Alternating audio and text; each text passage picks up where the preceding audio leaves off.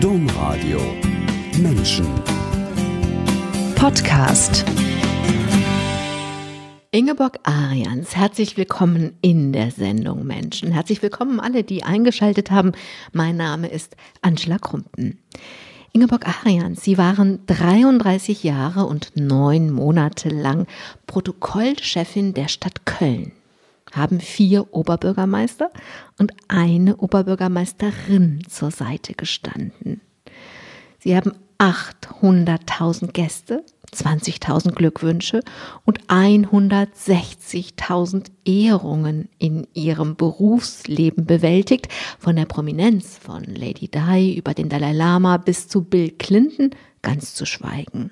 Es gibt also so richtig viel zu erzählen aus dem Leben der Protokollchefin Ingeborg Arians und jetzt in diesem Teil der Sendung Menschen tun wir das auch aus diesem Leben der Protokollchefin erzählen. Und das fängt da an, dass sie sich eigentlich ganz sicher waren, diese Stelle gar nicht zu bekommen. Sie haben nämlich den Vorstellungstermin beim damaligen Oberbürgermeister Norbert Burger, der übrigens am 1. November war, einfach abgesagt.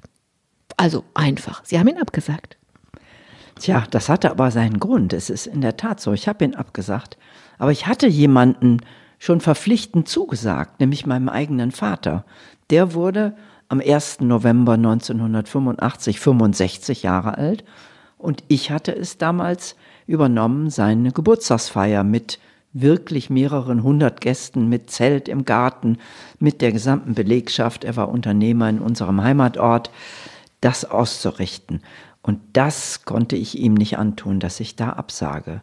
Da habe ich dann ich will mal doch sagen, den Mut besessen oder den Wagemut, das wusste ich ja noch nicht, dem Kölner Oberbürgermeister abzusagen. Aber es kam dann so, dass diese Absage anscheinend genau Glück gebracht hat. Was heißt Glück gebracht? Also wenn ich mich in die Lage Ihres zukünftigen Chefes versetze, da sagt ein Oberbürgermeister einer der größten Städte Deutschlands, also gibt noch zwei Kandidaten, einen Kandidatin, eine Kandidatin, liebe Kandidatin, ich treffe mich mit Ihnen, ich will Sie gerne kennenlernen. Und dann geht die Kandidatin hin, prüft ihr Gewissen und sagt, also bei aller Liebe, man sagt keinem Oberbürgermeister ab, das weiß ich, aber ich kann meinem Vater auch nicht absagen. Wenn ich dieser Oberbürgermeister wäre, ich würde sie sofort einstellen, weil sie so loyal sind, weil sie zu dem stehen, was sie gemacht haben. Ich würde denken, auf diese Frau kannst du dich immer verlassen. Herzlichen Glückwunsch, Frau Arians. Also der Oberbürgermeister damals hat es nicht so ausgedrückt, aber viele Jahre später hat er es mir mal gesagt, dass tatsächlich diese Absage für ihn ein Qualitätsmerkmal war, für die Arbeit, die er vielleicht in unserer Zusammenarbeit zu erwarten hätte. Und ich habe dann die Stelle bekommen.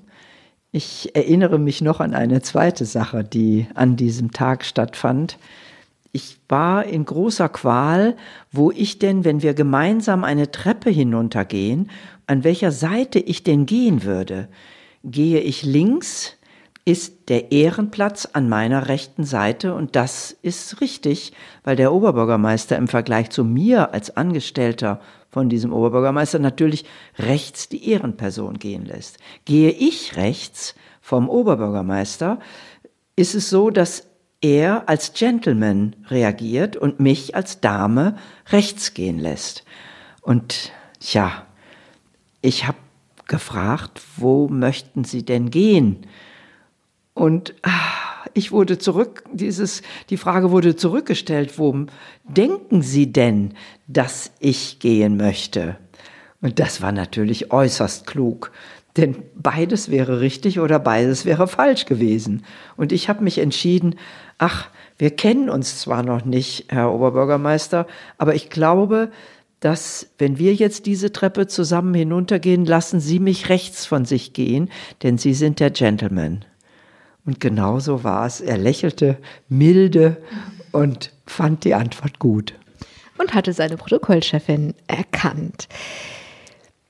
Sie ähm, sind, wie der Name ne, schon sagt, Protokollchefin. Da muss man ja erstmal wissen, was ein Protokoll ist. Ich habe das mal nachgeschlagen bei Wikipedia und da steht ein Protokoll zeichnet auf, hält fest oder schreibt vor, zu welchem Zeitpunkt und in welcher Reihenfolge welcher Vorgang durch wen oder durch was veranlasst wurde oder wird.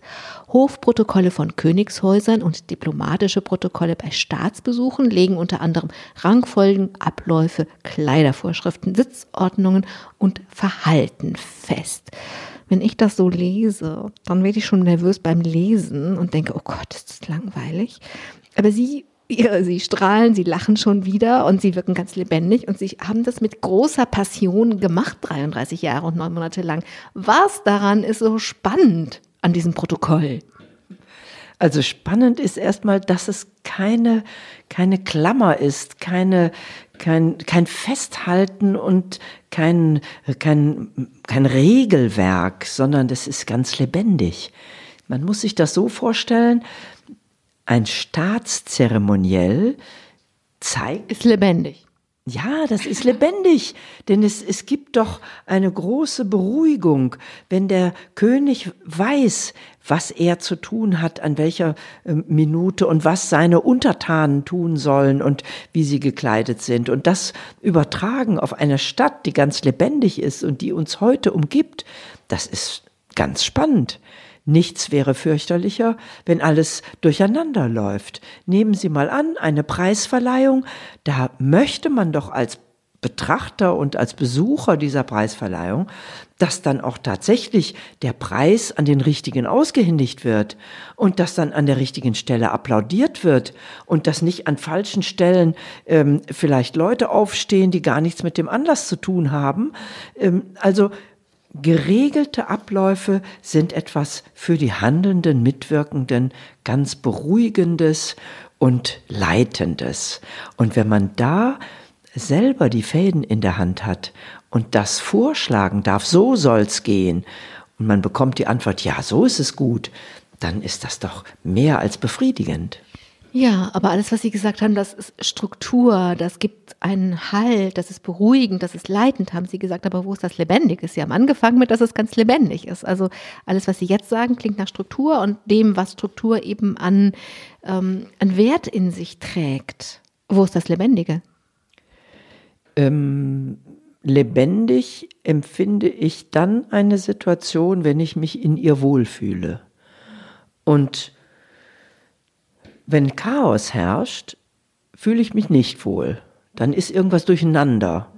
Dann ziehe ich förmlich meinen Kopf zwischen die Schultern und schaue mich nach rechts und links um und sage, Hilfe, wo ist der Ausgang? Aber wenn etwas geregelt ist, wenn ich genau weiß, ah, da ist das Publikum, da ist mein Gesprächspartner, hier ist das Mikrofon, ähm, da sind die Worte, die ich sprechen werde und hier ist ein Schild, hier darf ich mich hinsetzen oder hier gebührt mir der Platz, dann löst das Wohlbefinden aus, Sicherheit in einer Situation und das kann sehr lebendig machen. Sie haben schon den König und seine Untertanen genannt. Das war bestimmt kein Zufall, denn Sie sind eine begeisterte Royal. Warum sind Sie eine begeisterte äh, Royal im Sinne von, ich mag diese königlichen Hoheiten und Königshäuser? Warum? Äh, die Frage ist, glaube ich, nicht ähm, mit, äh, nicht fest zu beantworten. Mir gefällt einfach, dass jemand eine natürliche Autorität hat, qua Amt.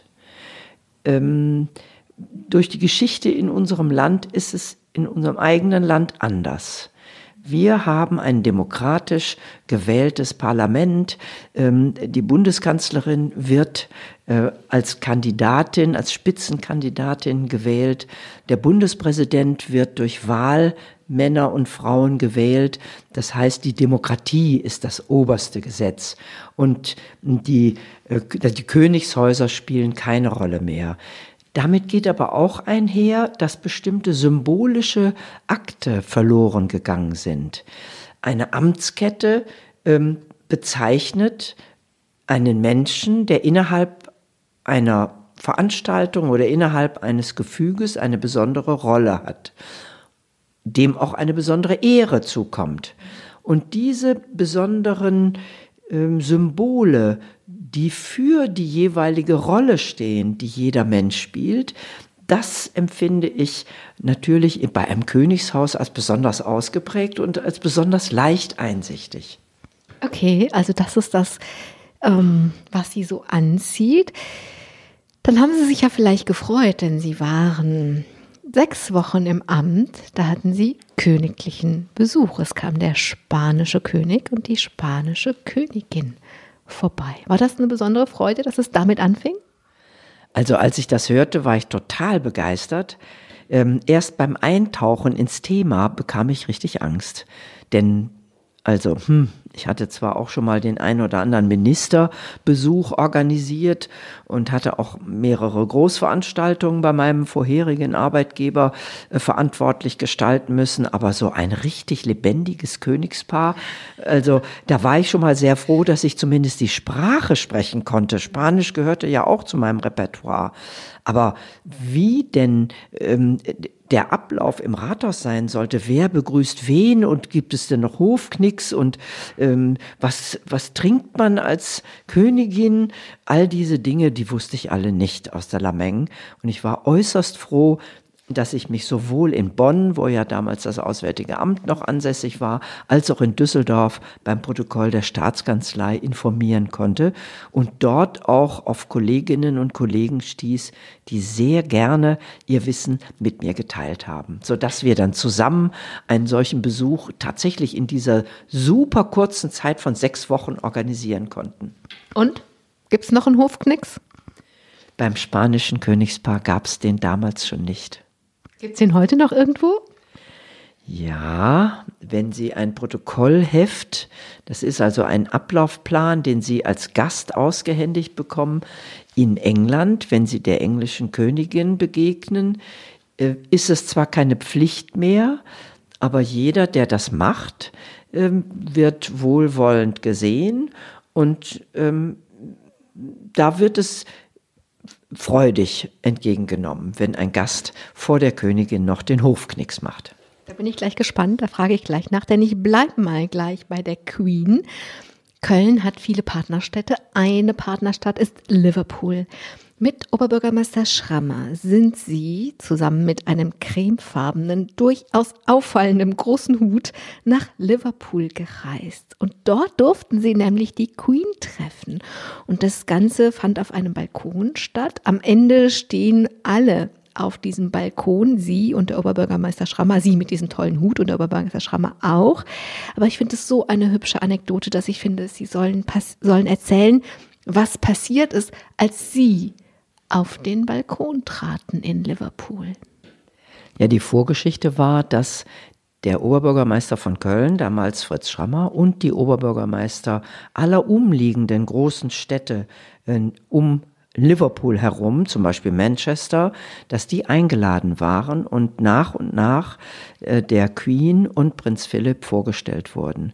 Und eine sehr nette Geste. Köln war ziemlich am Anfang dieses Defilés der vorgestellten Persönlichkeiten dran und somit waren wir fertig mit dieser sehr beeindruckenden Geste. Also mich hat wirklich dieser Handschlag, ich habe keinen Knicks gemacht, sondern die Queen hat mir ihre Hand gereicht, ähm, was auch ungewöhnlich war. Also das hat mich sehr beeindruckt. Ich war noch ganz irgendwie in Gedanken und dann rief aber der Zeremonienmeister uns schon auf, wir mögen doch schon mal auf den Balkon gehen, wo dann am Schluss auch die Queen und Prinz Philipp Platz nehmen würden. Vor diesem Balkon sollte dann eine, ein Stadtzug, ein historischer Zug ähm, durch die Stadt gehen und konnte das von da aus sehen. Etwa 5000 Gäste waren unten äh, unterhalb des Balkons aufgestellt, hatten wie beim äh, Rosenmontagszug ihren Platz eingenommen. Ja, und dann traten Herr Schrammer und ich auf diesen Balkon. Alle warteten ja auf die Queen und sahen dann nur von weitem auf dem Balkon eine behütete Dame mit beigem Hut und einen stattlichen Herrn mit dunklem Haar, hochgewachsen, heraustreten und alle dachten irgendwie, ja, ja, das muss ja jetzt wohl die Queen sein. Und es brandete ein Applaus auf. Und ja, wir wussten gar nicht, wie uns geschah.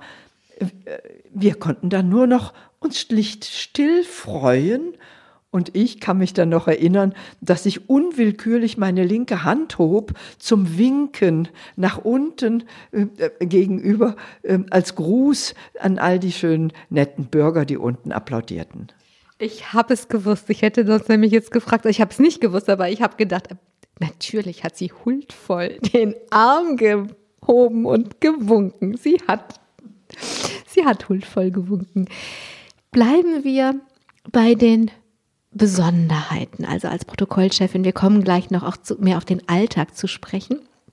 Aber jetzt, wo Ihre Verabschiedung hinter Ihnen liegt, gibt es natürlich viele Artikel, in denen Sie erzählt haben von diesen 33 Jahren und neun Monaten. Und dann kommen immer Lady Di und Bill Clinton als die ganz besonderen Prominenten. Und ich habe mich gefragt beim Lesen, wenn Sie so Ihre persönlichen Charts der Erinnerungen schreiben würden, sind es dann wirklich diese beiden die da oben stehen? Oder ist das, weil Journalisten immer so gerne vereinfachen und das gerne immer nur den Höhepunkt haben wollen? Also, wenn Sie jetzt die Erlaubnis bekommen, Ihre Charts zu schreiben an die Höhepunkte, wer erscheint da? Also es ist richtig, dass natürlich ein Weltwirtschaftsgipfel äh, mit diesen Persönlichkeiten eine ganz besondere Rolle spielt. Und das war äh, in meinem Berufsleben wirklich das anspruchsvolle, anspruchsvollste ähm, Erlebnis beruflicher Art, das ich hatte. Ähm, bei den Gästen dieses Weltwirtschaftsgipfels war für mich persönlich nicht unbedingt Bill Clinton der Favorite. Ich persönlich, das liegt aber wohl daran, dass ich gerne Französisch spreche und auch gut Französisch spreche. Für mich persönlich war es ein ganz besonderes Highlight, dass ich ganz diskret in der Nähe des goldenen Buches stehen sollte und für Notfälle zur Verfügung stehen sollte und dass dann in dem Moment, als der französische Staatspräsident kam, er ausgerechnet mich ansprach und sagte, entschuldigen Sie, könnten Sie mal bitte näher herantreten und mir Einzelheiten zum goldenen Buch erklären. Das scheint doch eine ganz besondere Goldschmiedearbeit zu sein. Und das war für mich das absolute Highlight des Weltwirtschaftsgipfels, dass Jacques Chirac, der französische Staatspräsident, mich ausgerechnet fragt, über eine Sache zu sprechen, die mir sehr am Herzen lag. Das goldene Buch, er wird, ich werde entzückt, il était ravi, bestimmt entzückt gewesen sein, dass Sie in fließendem Französisch ihn über das goldene Buch in Kenntnis gesetzt haben, oder? Also er hat mich kaum noch weggelassen aus der Unterhaltung und es hatte den Stift in der Hand und schrieb überhaupt nicht. Es stand schon sein damaliger, ich glaube, Außenminister Jospin stand schon hinter ihm und wollte sich auch eintragen. Ähm, aber ähm, ich habe noch bis zum Schluss weiter erklären dürfen. Er war sehr charmant und hat dann in das Buch auch geschrieben, merci äh, de votre, was hat er geschrieben? Ähm, jetzt de votre hospitalité. Ich danke Ihnen für Ihre Gastfreundschaft. Sehr schön. Da war natürlich auch Bill Clinton dabei und Hillary Clinton war dabei. Es war Yel Boris Yeltsin dabei. Ähm, so als hätte man für einen Moment die wichtigsten Staatsmänner und Frauen der Welt zu Gast. Ja, das war schon so. Das Besondere war hier in Köln, äh, bei den meisten Gipfeln wurde die jeweilige Stadt als Austragungsort verwendet. Sie erleben das bei den Fußballspielen der FIFA. Da spielen die Städte überhaupt keine Rolle. Und Köln hatte ein großes Privileg. Wir haben es geschafft, dass nicht nur etwas im Rathaus stattfindet, sondern dass wir als Stadt stattfinden. Und ein gemeinsamer Empfang gegeben werden konnte vom Bundeskanzler, damals Schröder, ähm, äh, Ministerpräsidenten, damals Clement und Oberbürgermeister, damals Burger. Und dass die Gäste also nicht nur sich zufällig in Köln aufhielten, sondern von der Stadt Köln willkommen geheißen wurden. Das war ganz besonders. Also, wenn ich nach den Charts frage, dann steht in der Tat da oben zwar nicht Bill Clinton, sondern Jacques Chirac, aber eben schon dieser Weltwirtschaftsgipfel. Was erscheint noch auf den Jahr? Sie machen ein Zeichen. Also was mich als zweites sehr, sehr beeindruckt hat, war auch wieder ein Großevent, aber es war nicht unbedingt der Hauptgast, der da die wichtigste Rolle gespielt hat. Es war der Weltjugendtag 2005 in Köln und da waren für mich wirklich die Hauptgäste die ganzen Jugendlichen. Die Stadt verwandelte sich während dieser ähm, wenigen Tage in eine, eine ganze Fröhlichkeit. Es waren keine einzelnen Menschen, die fröhlich waren, sondern die ganze Stadt strahlte eine Fröhlichkeit aus. Es wurde gesungen, es wurde äh, Freundschaft geknüpft über Landesgrenzen hinaus. Es gab schier äh, keine Vorbehalte, es gab keine Vorurteile, alt, jung, ähm, christlich, nicht christlich. Es war natürlich etwas Besonderes, dann dem Papst zu begegnen. Benedikt ist nach Köln gekommen. Aber die jungen Menschen, die waren für mich die Stars dieses Weltjugendtages, den ich nicht missen möchte. Kommen wir ein bisschen zum Alltag. Zu Ihrem, zum Protokoll gehören auch Einladungen und festlich gedeckte Tische. Ähm, auf das Ratsilber kommen wir gleich noch. Ähm, wie schreibt man so eine Tischordnung? Die meisten Menschen schwitzen ja schon über der Tischordnung zur eigenen Hochzeit. Und da kann man sich die Dramen alle vorstellen. Wenn ich das jetzt mal ins Allgemeine vergrößere, wie schreiben Sie so Tischordnungen, ohne dass sich Dramen abspielen? Sie haben die Frage fast schon selber beantwortet. Man muss mit Menschenverstand herangehen. Und so wie bei einer Hochzeit das Brautpaar de, der wichtigste Gast und gleichzeitig Gastgeber ist und man dann einfach überlegt, wer ist mir denn bei meiner Hochzeitsgesellschaft wichtig? Die Trauzeugen sind mir wichtig, meine Eltern sind mir wichtig, vielleicht meine beste Freundin, wenn sie nicht Trauzeugin ist. Und so gehe ich dann bei einer Hochzeitsplatzierung vor und sage, die wichtigsten Menschen möchte ich ähm, an bestimmte Plätze setzen. Und so mache ich es bei offiziellen Platzierungen übertragen formuliert auch. Wenn eine Preisverleihung stattfindet, dann wird natürlich entweder die Oberbürgermeisterin den Preisträger, nehmen wir Daniel Barenbäum, der letzte, vor, vor einigen Tagen den Konrad-Adenauer-Preis der Stadt Köln bekommen hat, dann wird entweder der Ehrengast an die rechte Seite der Oberbürgermeisterin gesetzt oder der Ehrengast wird der Gastgeberin gegenüber gesetzt. Und wenn ich diese beiden ersten Plätze habe, dann gehe ich meine gesamte Gesellschaft durch und überlege, a, mit wem kann sich der Gast gut unterhalten und b, wem kommt eine besondere Rolle zu. Und aus diesen beiden Aspekten versuche ich dann möglichst nachvollziehbar für alle, die an dem Essen teilnehmen, ähm, aufzustellen, wer denn wo sitzen könnte. Wenn Sie diese Tischordnung erstellt haben, bei besonderen Gästen decken Sie dann die Tische mit dem Ratssilber. Und für dieses Ratssilber haben Sie ein besonderes Fundraising gemacht, sehr erfolgreich. Und ich würde gerne fragen, muss das sein oder musste das sein? Eine Stadt wie die Stadt Köln, die ihre Schulen nicht ordentlich instand setzt. Also wenn ich hier durch die Schulen gehe, dann denke ich, aber Tafelsilber, Nee, ist klar. Also Sie haben aber gesagt, das muss sein. Und Sie haben sich da mit all Ihren Haarspitzen reingeworfen, haben gesagt, also ich will das. Und warum musste das sein, dieses Tafelsilber mh, mm, sponsern zu lassen? Das würde ich gerne so ein bisschen richtigstellen. Städte wie Köln, aber auch Bremen, Hamburg, ehemalige Hansestädte in der Regel, Nürnberg, haben traditionell, um ihre Gäste zu ehren, ein besonderes Besteck oder ein besonderes Geschirr. Es ist also nicht unbedingt der Wunsch einer Protokollchefin, sich einzusetzen, äh, dass ein Ratsilber geschaffen wird, sondern es ist das Bestreben von Bürgerinnen und Bürgern, ihrer Stadt etwas Gutes zu tun, ihrer Stadt etwas zu schenken, damit diese Stadt Gästen gegenüber gut auf, aufgestellt ist und diese Gäste ähm, mit besonderen Gesten willkommen heißen kann.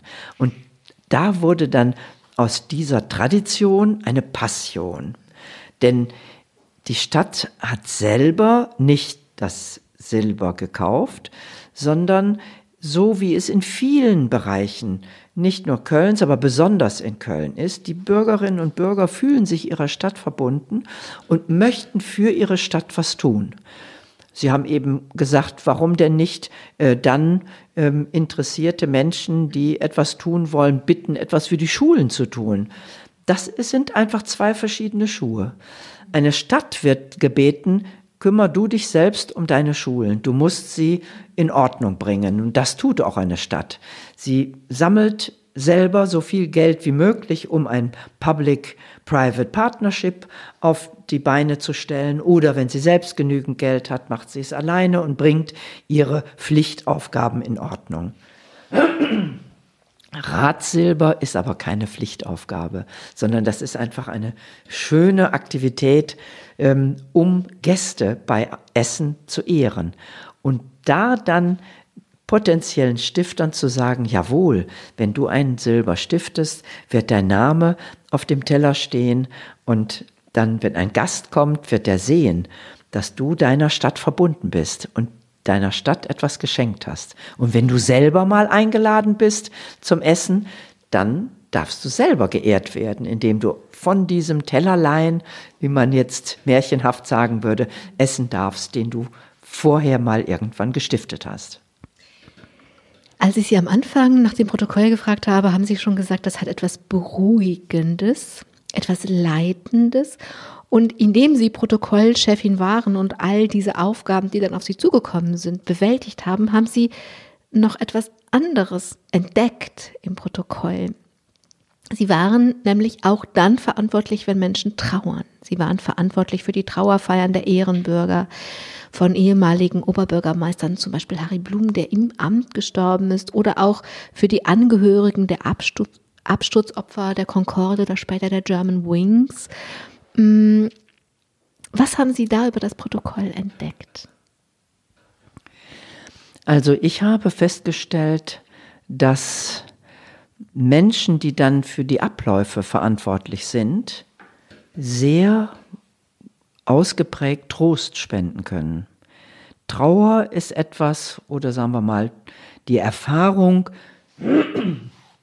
einen besonderen Menschen zu verlieren, ist eine ganz tief ins Herz und in die Seele gehende Erfahrung, bei der man vielleicht Hilfe braucht, um nicht verzweifelt zu sein, um nicht ähm, mit so einer Situation nicht fertig zu werden. Und dieses Privileg, dem anderen behilflich zu sein, Trost zu finden, einen Weg herauszufinden aus Trauer in eine neue Zukunft, trotz des Schicksalsschlags, den man erlitten hat, das war etwas, was bei allen Trauerfeierlichkeiten, die wir ähm, organisieren und ausfüllen durften, ähm, mir sehr, sehr präsent bis heute ist. Nehmen wir mal das Beispiel ähm, der Trauerfeierlichkeiten für den verstorbenen Oberbürgermeister Harry Blum. Ich war ja sozusagen selbst Hinterbliebene. Ich war seine Mitarbeiterin. Mich hat es tief getroffen, dass dieser Oberbürgermeister so plötzlich gestorben ist. Aber durch ein, durch Rituale, an denen man sich festhalten kann, dadurch, dass ich auch mithelfen durfte, ähm, der Ehefrau, der Witwe, aber auch anderen Trauernden einfach eine, ein Rückzug zu sein, eine Hilfestellung zu sein, eine Stütze zu sein, wurde das Ganze für mich selbst zur Stütze.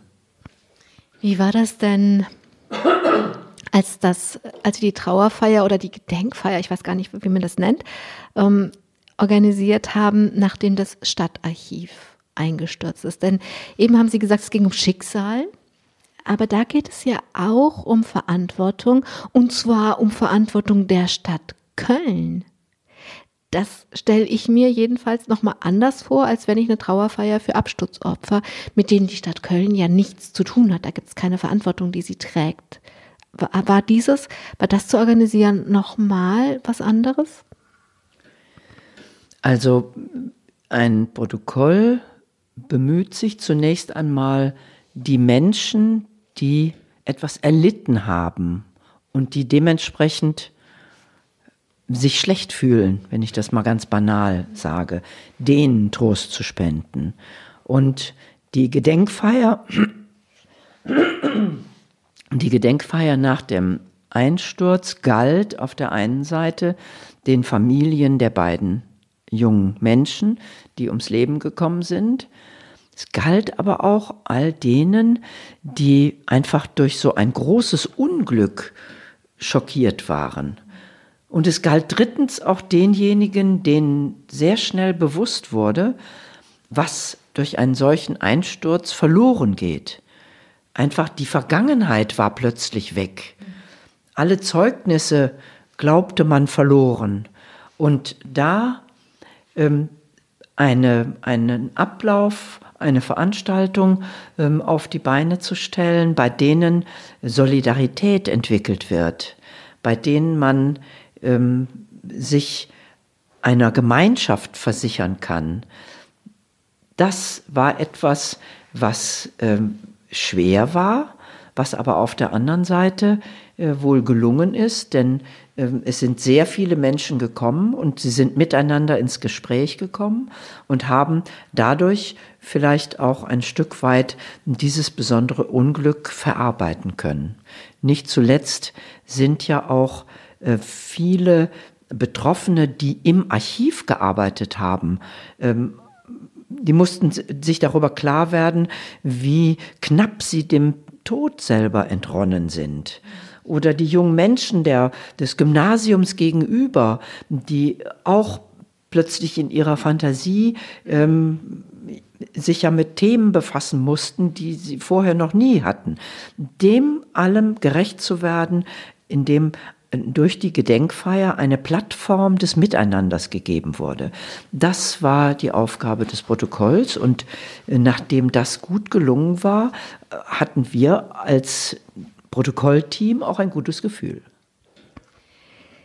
Neben der Protokollchefin gibt es ja auch noch die Privatperson Ingeborg Arians. Sie hatten zwar schon in der Stellenausschreibung unterschrieben oder zur Kenntnis genommen, dass auch Feierabende, Feiertage, Sonntage, überhaupt das alles zur Verfügung steht, kann man ja auch verstehen, wenn Jacques Chirac kommt, dann ist das eben wichtiger alles andere. Also klar, das Privatleben muss zurückstehen, dass aber ihre Hochzeit beinahe hätte zurückstehen müssen, das finde ich jetzt schon starken Tobak. Naja, das hört sich jetzt sehr dramatisch an, aber es war auch nicht undramatisch. ja, wir waren, mein Mann und ich, der Meinung, wenn eine Protokollabteilung im Sommer erfährt, dass im November Prinz Charles und Lady Di kommen, dann kann ja um diesen 3. November herum nichts anderes sein. Also haben wir gesagt, so, wir wollen groß unsere Hochzeit feiern, also gehen wir auf den 6., 7. November, da kann nicht viel sein. Ja, da habe ich wirklich die falsche Vorstellung gehabt, denn ganz aufgeregt kam meine damalige Kollegin Uschi Köbler am 26. Oktober zu mir nach der Mittagspause und sagt, oh, es ist was fürchterliches passiert. Jetzt, jetzt wissen wir überhaupt nicht, was wir machen sollen. Es war der langjährige ehemalige Oberbürgermeister und Ehrenbürger und sehr beliebte damalige Oberbürgermeister Theo Burauen verstorben. Er war schon Ehrenbürger und da war klar, es waren große Veranstaltungsteile zu organisieren, Gedenkfeier, Trauerzug, ähm, vielleicht Messfeier. Ja, aber mein damaliger Amtsleiter hatte ein Einsehen und hat gesagt, nein, das können wir nicht machen. Wenn also die Frau Schulten am 6. November heiratet, dann kann sie jetzt nicht vier Tage, fünf Tage vorher am 4. November eine Trauerfeier organisieren. Das teilen wir anders auf. Somit hat dann meine Kollegin mit meiner Amtsleitung die Trauerfeiern organisiert für Theo Buraun und ich durfte mich ganz der Organisation des Besuchs von Prinz Charles und Lady Di widmen, was dann auch wirklich ganz meinem Naturell entsprach. Sie hatten die Royal sozusagen als Junggesellinnenabschied. Kamen Sie höchstpersönlich vorbei, kann man das so sagen? So ähnlich. Wahrscheinlich hätte Prinz Charles gesagt, ach, warum haben Sie denn nicht heute geheiratet? Dann hätte ich Trauzeuge sein können. Das wäre es aber jetzt gewesen, oder? Das wäre es gewesen, aber ähm, äh, dann wäre ein Präzedenzfall entstanden und dann komme ich wieder zurück auf mein spannendes Protokollfach. Nein, es muss nicht nur das Gesetz der Nachvollziehbarkeit herrschen, sondern es muss auch Angemessenheit herrschen. Und ob das nun angemessen wäre, dass Prinz Charles mein Trauzeuge ist, das ist zumindest mal zu diskutieren. Das könnte man ja dem Leben überlassen. Es gibt doch keine Regel ohne Ausnahme. Genau, und das ist dann das Dritte, der Präzedenzfall, der darf passieren, aber man muss dann schon sehr genau bei weiteren Fällen Begründungen parat haben, warum das damals so war. Ich hätte an der Verteidigung an dieser Stelle für Sie gesagt, wer für Queen Mum persönlich gehalten wird und huldvoll spontan winken kann, der darf von Prinz Charles zum Altar geführt werden. So ähnlich, genau. Sie haben vier Oberbürgermeister begleitet. Norbert Burger hat sie eingestellt. Harry Blum ist der, den sie dann eben als selbst hinterbliebene Mitarbeiterin beerdigen mussten. Mit Fritz Schrammer waren sie in Liverpool und Jürgen Rothers. Und dann kam Henriette Reker, eine Oberbürgermeisterin, eine Protokollchefin, die für eine Bürgermeisterin arbeitet, hat sich durch den Wechsel zu einer Oberbürgermeisterin für die Protokollchefin was verändert. Ja, das war, ähm, wenn Sie so wollen, der krönende Abschluss meines Berufslebens. Denn es war ja nicht nur eine Frau, die Oberbürgermeisterin wurde und der ich dann ähm, protokollarisch zur Seite stehen durfte, sondern es war auch noch eine Soroptimistin, eine Angehörige von Zur Optimist International, der weltweiten Frauenvereinigung, der ich selber auch seit 25 Jahren angehöre. Und wenn ich das vielleicht einmal vorab sagen darf, ähm, wenn zwei Soroptimistinnen zusammenarbeiten, dann hat man am Anfang gar nicht groß sich kennenzulernen. Man verfügt über einen bestimmten Wertekodex, ähm, der einen auch ohne, dass man viel miteinander sprechen muss, verbindet. Der wichtigste Grundsatz, abgesehen jetzt von den Ideen, äh, dass soziale Zwecke verfolgt werden sollen, der wichtigste Grundsatz von so Optimisten ist, dass Ethik im Beruf ein wichtiger und hoher Wert ist. Und das war im Grunde dann auch der Leitgedanke für mich als Begleiter, als protokollarischer äh, Mitarbeiterin von Oberbürgermeisterin Reker.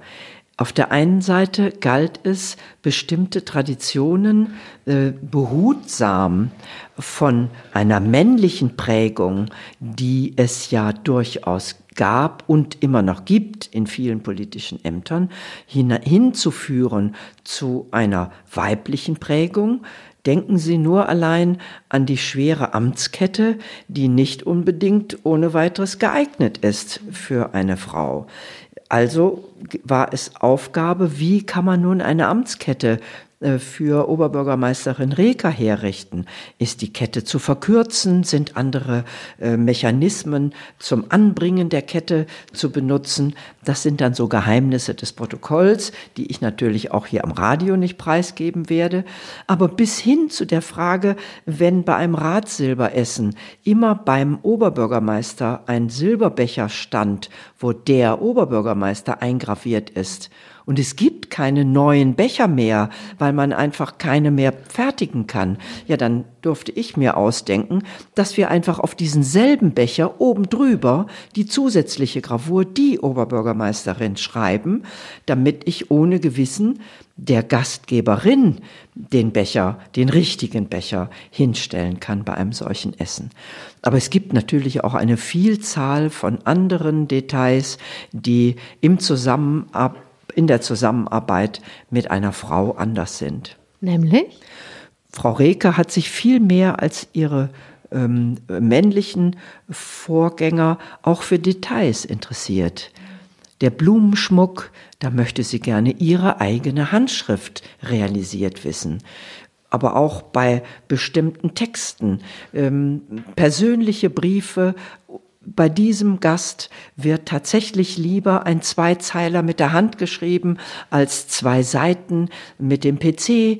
Ähm, diese Entscheidungen, individuell Anteil zu nehmen am Schicksal der Bürgerinnen und Bürger vor mir, das hat durchaus ähm, eine Frau anders vorgenommen, als ich das vorher bei ihren männlichen Vorgängern erlebt habe. Und zwar auf sehr angenehme Weise.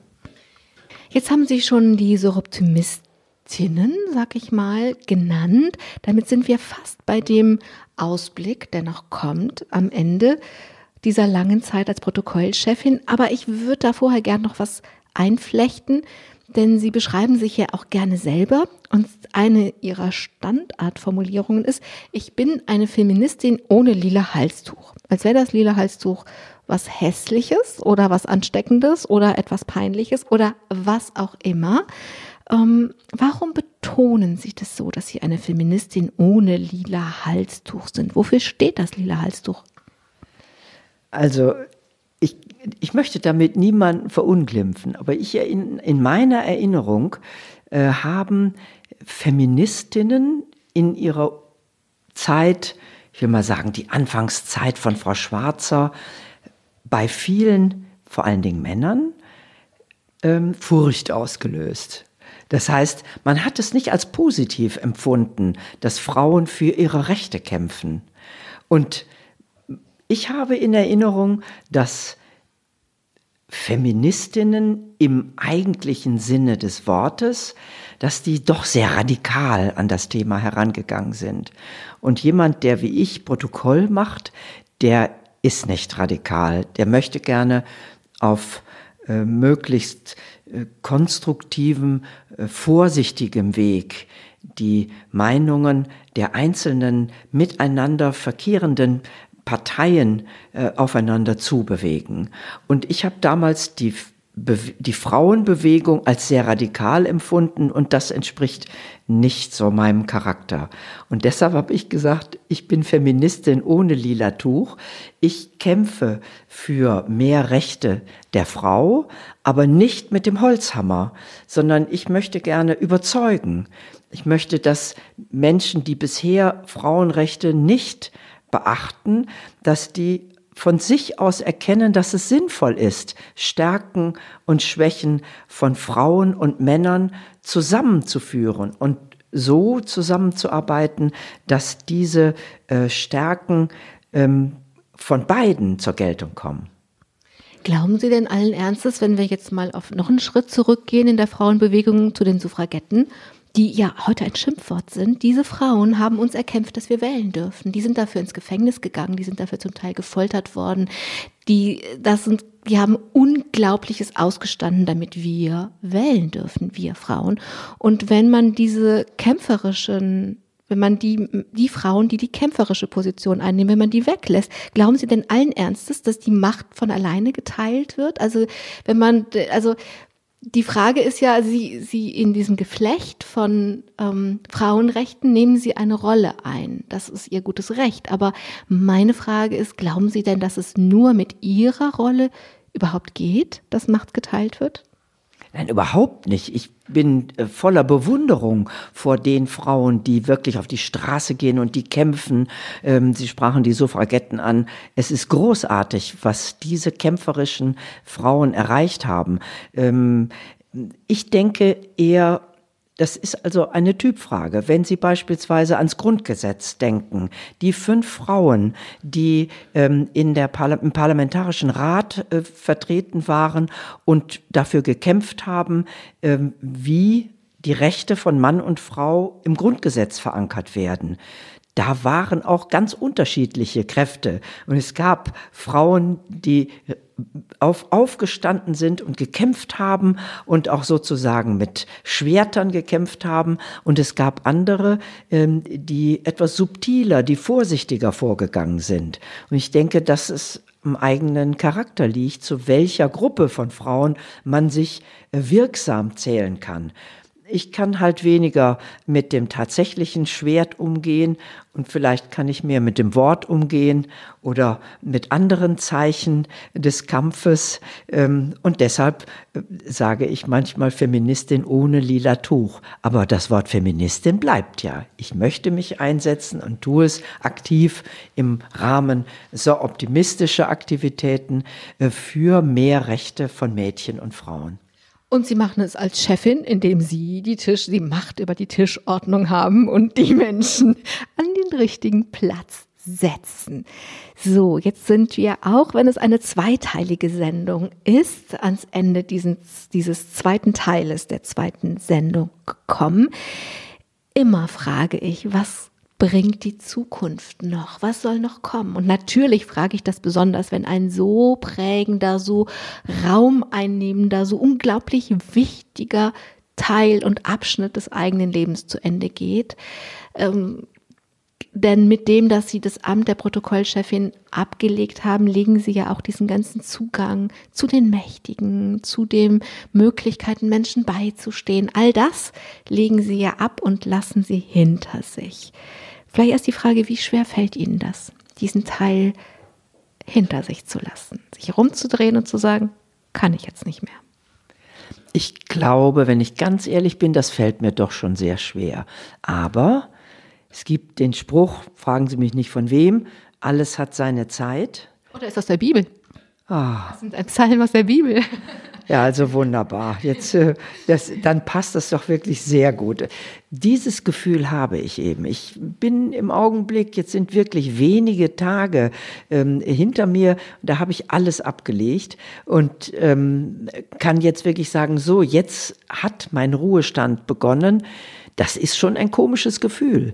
Aber auf der anderen Seite ich kann mich noch nicht von der Dankbarkeit lösen, dass dieser entscheidende lange Zeitraum, den ich mit Leidenschaft und Interesse und wunderbaren Aufgaben füllen konnte, dass der so gut zu Ende gegangen ist. Ich habe ja äh, viele Aktivitäten ähm, äh, erleben können, die man auch im Privatleben fortsetzt. Es, ähm, es ist auf der anderen Seite ein großer Schatz an Erinnerungen, auf denen man aufbaut. Und ähm, ich bin ganz gespannt. Ich habe keine festen Pläne. Ich bin gespannt, was das Leben mir jetzt bietet. Und so wie ich es immer in meinem Leben gemacht habe, ich halte die Augen und Ohren und natürlich auch den Mund offen und, und warte, was kommt und greife dann ein und packe beherzt zu, wenn etwas, was mir attraktiv erscheint, vor mir steht. Was ich mir vorstelle, was positiv ist bei dem, all dem, was Sie vielleicht auch schmerzlich zurücklassen, was positiv ist, Sie haben jetzt viel mehr Selbstbestimmung. Sie können selber sagen, was Sie wollen und was Sie nicht wollen. Das ist richtig. Und zweitens, endlich muss auch mein Mann nicht mehr ohne mich auskommen. Wir hatten ein Berufsleben. Ihn hat es 25 Jahre zu seinem Arbeitsplatz nach Magdeburg geführt und wir haben äh, in der Woche nicht zusammengelebt. Ich habe immer ohne schlechtes Gewissen abends und am Wochenende manchmal arbeiten können. Und jetzt haben wir viele Dinge, die wir zusammen unternehmen. Wir reisen zusammen. Wir freuen uns, dass wir einfach auch die Literatur, die Kunst, die Musik zusammen erleben können. Und das ist doch eine Aussicht. Darauf kann man sich nur freuen. Ingeborg Arians, Dankeschön für diesen Einblick in Ihr reiches, interessantes, passioniertes Berufsleben mit den vielen Höhepunkten. Ich wünsche Ihnen von Herzen viel Zeit, um Kunst und Natur und Literatur und was auch immer zusammen mit Ihrem Mann zu erleben. Ich danke allen, die zugehört haben und hoffe, dass es Sie inspiriert, welchen Beruf auch immer Sie ausüben, dass Sie es mit einer ähnlichen Leidenschaft machen. Am Mikrofon war Angela Krumpen. Machen Sie es gut.